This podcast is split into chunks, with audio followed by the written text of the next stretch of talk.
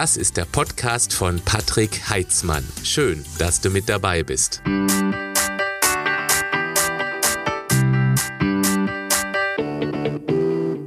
Auf meinem YouTube-Kanal gibt es ein Format, das immer mittwochs gesendet wird, was bei der Community hervorragend ankommt. Es heißt, du fragst, ich antworte. Ich nehme mir eine Frage aus der Community vor und mache da eine sehr ausführliche Antwort dazu.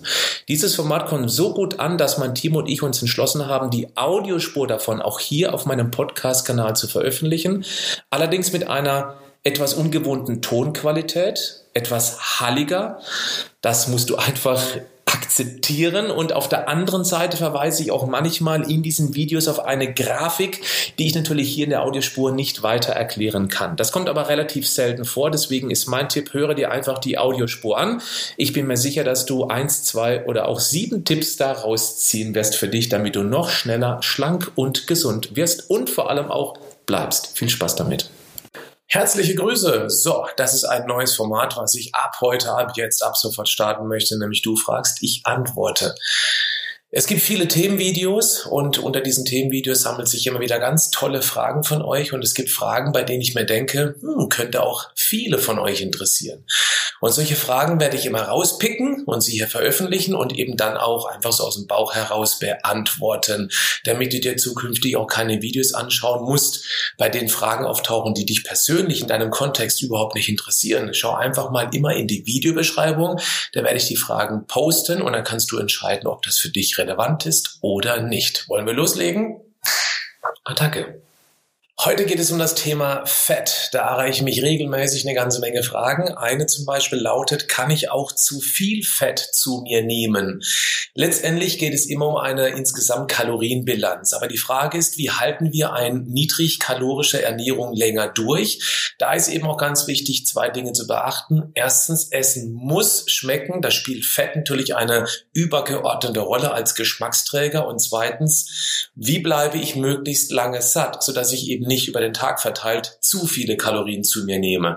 Und da bietet Fett eben gleich zwei Vorteile, nämlich dass es schmeckt und eben, dass es auch, wenn man es richtig kombiniert, nämlich am besten in Kombination mit Eiweiß, deutlich länger sättigt. Es gibt nur was anderes, was man unbedingt beachten sollte, denn wenn ich Fett mit Kohlenhydraten kombiniere, was eben ganz klassisch für Süßigkeiten ist, also ja, da steht es repräsentativ dafür, da ist eben immer eine Menge von ungefähr 50 bis 60 Gramm Kohlenhydraten Kohlenhydrate drin in den klassischen Süßigkeiten und ungefähr 30 Gramm, 30 äh, Energieprozent Fett. Und da merkt man auch schon mal, dass eben wir so konditioniert sind, dass uns genau diese Kombination aus diesen, sagen wir mal, 60, 30 wunderbar schmecken. Wir sind evolutionär getrimmt, dicker zu werden. Das war hunderttausend Jahre lang überlebensnotwendig. Heute brauchen wir es nicht, weil wir eben rund um die Uhr Herbst haben, also praktisch permanent ähm, Essen zur Verfügung haben, also eine reife Ernte einfahren können. Aber heute muss man einfach aufpassen, dass man hier vielleicht einfach mal guckt, was steckt eigentlich in den Lebensmitteln drin, dass ich da esse. Und da hilft natürlich auch die Zutatenliste und die Nährwertangabe. Wer abnehmen möchte, sollte so gut es geht vermeiden, Kohlenhydrate, insbesondere die schnellen, also die schlechten Kohlenhydraten, mit den Fetten zu kombinieren. Ich versuche das mal in einer ganz leicht metaphorischen, leichten metaphorischen Bildersprache zu erklären. Kohlenhydrate, also zum Beispiel Zucker und oder Weißmehl, brennen schnell wie Papier, wie Zeitungspapier. Und Fette dagegen, die brennen langsam, na, die glühen eher langsam vor sich hin, wie schwer entflammbare Briketts. Und wenn wir jetzt den ganzen Tag über immer wieder dieses viele an Papier essen, also sprich immer wieder gezuckertes, und dann noch in Kombination mit den Briketts, also den Fetten, dann hat der Körper genügend Brennstoff über das Papier, was ihm zur Verfügung steht und braucht eben die Briketts im Moment überhaupt ganz und gar nicht für diesen Verbrennungs-, für diesen Energiegewinnungsprozess, wie zum Beispiel die Körperwärmetemperatur zu erhalten oder eben Bewegungsenergie zu schaffen. Und genau dann wird eben das Fett tendenziell auch durch die äh, zuckerbedingte Insulinausschüttung eingelagert. Diese Kombination sollte man vermeiden. Das heißt, wenn wir Kohlenhydrate essen, dann sollte man darauf achten, dass man zeitgleich relativ fettarm ist damit der Körper die Kohlenhydrate verheizt, aber kein Überschussfett zur Einlagerung zur Verfügung hat. Wenn ich aber die Kohlenhydrate generell reduziere, weil ich dem Körper weniger Papier zur Verfügung geben möchte, damit er wieder lernt, seine Briketts aus den Speichern zu holen und die zu verfeuern, dann kann man auch durchaus ein bisschen fettreicher essen. Das Schöne ist, die Kombination von fettreichen Eiweißquellen schmeckt nicht nur super lecker, macht auch aufgrund der deutlich geringeren Insulinausschüttung und der daraus bedingt fehlenden Blutzuckerachterbahn erheblich länger satt. So, ich hoffe, dass hier in der Antwort ein bisschen was dabei war, was die Frage ein klein wenig klären könnte, ob man zu viel Fett zu sich nehmen kann. Nochmal, Fazit, esse ich viele Kohlenhydrate, Kartoffeln, Reis, Nudeln, dann sollte man dazu zum Beispiel fettarmes Stück Fisch oder Fleisch oder eine fettarme Soße dazu zu verwenden. Ja? Wenn ich aber eher Kohlenhydrat reduziert esse, dann ist es nicht ganz so dramatisch, wenn ich eben auch mal die Vollfettvariante bei den Milchprodukten wie einen fettreichen Quark nehme oder mir Nüsse sogar in fettreichen Quark rein reinhaue. Achtung, natürlich gibt's die da draußen, die sagen, ja, im Prinzip ist alles eine Frage der Kalorienbilanz. Dann stelle ich aber immer die Frage dagegen, ja genau, aber wie halten wir das denn am längsten durch? Mit welcher Art der Ernährung? Und da ist eine etwas kohlenhydratreduziertere Ernährung nicht für alle, aber für die meisten, vor allem die abnehmen wollen, ganz gut geeignet. Die nächste Frage, ähm, finde ich auch sehr interessant, sollte ich lieber Fischöl oder Leinöl verwenden? Also bei Fischöl wird wahrscheinlich das Omega-3-Produkt, diese Lachsöl- oder Fischölkapseln gemeint, weil Fischöl alleine, das trinkt ja keiner freiwillig. Das schmeckt ja ungefähr so wie ein Laternenpfahl an der Hundewiese, und zwar ganz unten. Bei Leinöl, das kann man sich wunderbar in den Quark reinmixen.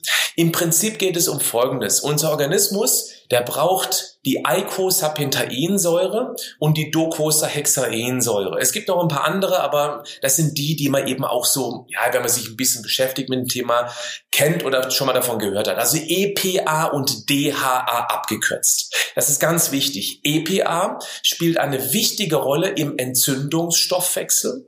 Also es reduziert diese niederschwelligen Entzündungen das ist ein ganz wichtiger Punkt in Bezug auf alle Zivilisationserkrankungen und das EPA spielt eher eine Rolle im Organstoffwechsel, ist zum Beispiel enorm wichtig für ein gut funktionierendes Gehirn. So. Äh, Leinöl verfügt weder über, über EPA noch über DHA. In Leinöl steckt die Alpha-Linolensäure drin. Ja? Und der Körper, wenn er jetzt das Leinöl zum Beispiel bekommt, dann bastelt er mit zwei ganz bestimmten Enzymen, die nennen sich Delta 5 und Delta 6 Desaturase, da bastelt der Körper aus dieser Alpha-Linolensäure eben das EPA und später eben auch das DHA. Das große Problem an der ganzen Geschichte ist, dass dieser Umwandlungsprozess minimal ist. Es gibt verschiedene Studien, die reichen von zwei Prozent Umwandlung bis hin zu zehn Prozent Umwandlung. Spannend ist, schwangere Frauen haben eine höhere Umwandlungsquote, was dafür spricht, dass ähm, das Kind eben mit diesen wichtigen Organfetten versorgt werden muss, dem DHA zum Bau des Gehirns. Und das entwickelt sich ja maximal schnell in dieser kurzen Entwicklungsphase.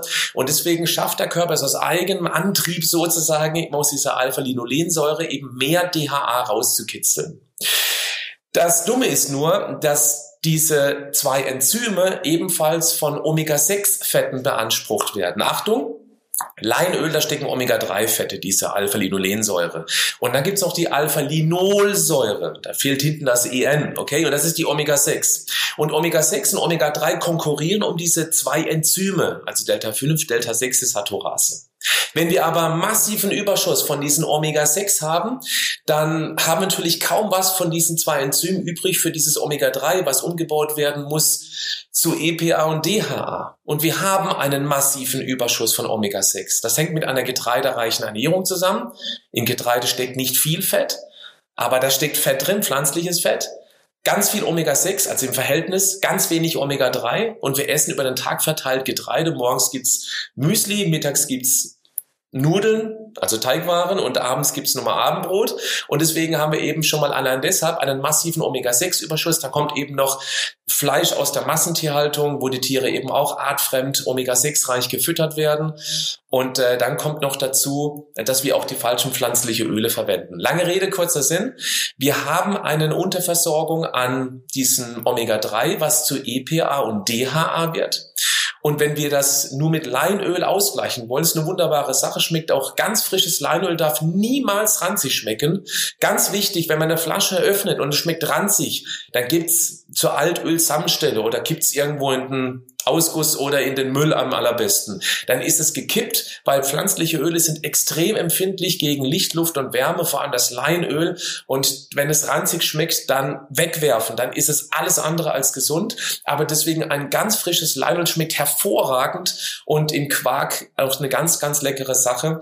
Aber es wird nicht ausreichen, auch wenn man eine große Menge zu sich nimmt, um eben wirklich ausreichend EPA und DHA zu sich zu nehmen. Und dann können eben gezielt Fischölkapseln viel Sinn machen, weil eben da schon hochkonzentriert dieses EPA und DHA fertig verpackt liegt. So, also, ich selber nehme gern Leinöl für einen Quark, vielleicht einen Esslöffel ungefähr, das mache ich aber auch nicht regelmäßig. Ich setze tatsächlich, früher habe ich immer auf den fetten Fisch gesetzt. Mittlerweile bin ich da bisschen skeptischer geworden, leider aufgrund ähm, der Schwermetall- und Mikroplastikbelastungen im Ozean. Man weiß nie, ja, durch welche Suppe der Fisch geschwommen ist. Nach wie vor esse ich noch gerne Wildlachs, also niemals Zuchtlachs, das ist vorbei. Ähm, das ist einfach nicht gut, weil die schwimmen durch so eine ekelhafte Suppe, das kann nicht gesund für den Menschen sein. Aber äh, auch Wildlachs reduziere ich ein bisschen, esse nicht mehr ganz so regelmäßig wie früher und setze eben dann lieber ähm, auf ein sehr hochwertiges Omega-3-Produkt, das ich übrigens auch selber habe produzieren lassen, so weiß ich auch ganz genau, was da drin steckt. Wo du dein Omega-3 herbekommst, das ist mir ziemlich gleichgültig, aber mein Tipp wäre, besorg dir ein vernünftiges Omega-3-Produkt und gleich mit eins, zwei bis zu drei Gramm EPA und DHA in Summe am Tag aus. Da gibt es die wissenschaftlich äh, ganz klar belegten Hinweise, dass es eben die meisten äh, gesundheitsfördernden Eigenschaften bei ein bis drei Gramm EPA DHA hat. So, das war eine zweite Frage. Noch eine mache ich mal gucken, was mir gerade auffällt hier. Warum sind Leitprodukte schlecht? Ja, das, das, was ich nicht gerne mag, ist das Pauschalisieren. Die sind nicht grundsätzlich schlecht, weil äh, ein Light Mozzarella, Mozzarella Light oder ein Schafskäse Light oder ein, ein Frischkäse Light ist nicht unbedingt schlecht. Wichtig ist immer, dass man auch noch drauf guckt, was sonst noch in einem Produkt drin steckt. Einfaches Beispiel. Der, wir Menschen haben noch eine regelrechte Fettphobie. Ja, das wurde uns eingetrichtert, auch durch die Weißkittelfraktion, also viele Ärzte, die eben dahin geschult worden sind. Fett macht krank, Fett macht Herzinfarkt, was alles ein absoluter Bullshit ist. Aber es eiert noch im kollektiven Unterbewusstsein der Bevölkerung herum, dass Fett eben der Feind ist, auch weil es ja viele Kalorien hat. Aber gut, da wird die Hormonkaskade einfach nie berücksichtigt. Und deswegen kratzen die Menschen wie die Bekloppten das Fett aus dem Essen raus. Ja, wenn Fett im Essen fehlt, fehlt entscheidender Geschmacksträger. Und wenn Essen nicht schmeckt, hat die Industrie nichts davon. Die hat zwar das Fett aus dem Essen raus, was eher ranzig wird und deswegen auch nicht von der Industrie total belebt ist, aber ihnen fehlt etwas, was schmeckt damit wir Futterlemminge auch möglichst häufig an den Futterdruck zurückgelockt werden. Was macht die Industrie? Sie kauft sich auf dem Weltmarkt das Mittel ein, was extrem günstig ist, allen Menschen schmeckt, sogar eine Blutzuckerachterbahn verursacht, damit wir möglichst häufig eben dann Nachschlag verlangen und was auch ewig lange haltbar ist, weil es keinerlei Nährstoffe hat. Sprich, es kann auch nicht kaputt gehen, schimmeln, ranzig werden, sonst irgendwas. Was ist es? Genau, Zucker natürlich. Nein, nein, nein, Zucker ist nicht grundsätzlich böse. Man muss aber ein bisschen aufpassen mit dem Zucker. Das wäre mal ein anderes Video. Jetzt erstmal zum Thema. Wenn ich also Fett aus dem Essen rausschnitze, muss was anderes rein, um dem ganzen Essen Geschmack zu geben. Also haut die Industrie Zucker rein und versteckt das auch noch in einer ganz schlau klingenden Namen wie ähm, Fructose, Isomaltose, Glucose, Fructose, Sirup, Saccharose, Maltodextrin, Invertsirup und so einen ganzen Kram. So, und die Menschen denken auch noch, dass das wäre so richtig gesund, weil ja kein Zucker draufsteht im Wortsinne. Und damit haben wir genau das Problem, dass wir Leitprodukte kreieren, die absolut alles andere als gesund sind. Denn beispielsweise ein Leitjoghurt mit Geschmack. Guckt einfach mal hinten drauf auf die Nährwertangabe. Ihr könnt auch gerne auf die Zutatenliste gucken, ob ihr da schon den Zucker entdeckt. Versteckt hinter einem irgendwelchen Namen.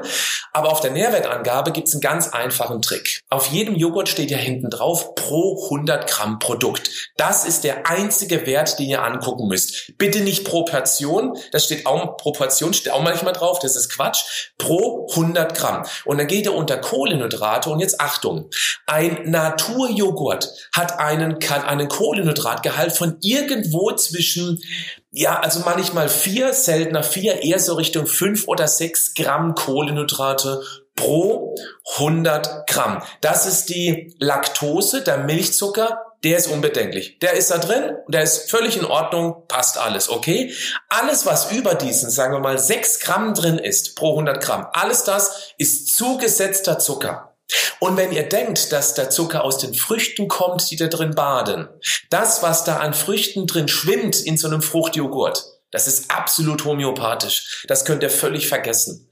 Es gibt ein paar Joghurts, wo vielleicht ein bisschen mehr drin ist, aber ein Joghurt nur mit Früchten drin würde niemals so süß schmecken wie das, was wir regelmäßig im Supermarkt eben da bekommen. Deswegen Vorsicht ist geboten. Also ihr nehmt den Gesamtzuckergehalt pro 100 Gramm, zieht 6 Gramm ab, dann habt ihr eben pro 100 Gramm den Zuckergehalt in einem Joghurt. Das nur als Beispiel genommen. Und dann müsst ihr das hochrechnen auf die ganze Portion. Also wenn zum Beispiel 16 Gramm Zucker drinstecken, minus 6 sind 10 Gramm. Auf 500 Gramm Joghurt wären das 10 mal 5, also 50 Gramm Zucker. Das ist eine Menge. Da kommt ordentlich was an Kalorien in den Tank und schickt den Blutzucker auf eine Achterbahnfahrt, die uns hinten raus wieder Hunger, hungrig äh, zurücklässt, worauf wir noch mehr essen. Und dann sind Leitprodukte, darf ich das jetzt sagen? Scheiße. Und da muss man eben ein bisschen differenzierter hingucken. Leitprodukte sind nicht unbedingt von Natur aus schlecht. Und wie gesagt, es gibt auch Eiweißlieferanten und ähm, wie zum Beispiel eben den Schafskäse, wenn man den light haben möchte. Das kann man auch gerne nehmen, weil wenn ich mir zum Beispiel eine Schafskäse äh, Zucchini-Pfanne bastel, das mache ich sehr gerne, geht doch ratzfatz zubereitet, dann kann man auch gerne mal einen Schafskäse light nehmen, weil die Soße, die ich dazu mache, schon so einen leckeren Eigengeschmack hat, dass ich nicht zwangsläufig das Fett aus einem fettigen Schafskäse brauche. Bleibt gesund, aber genau, macht doch was dafür. Tschüss.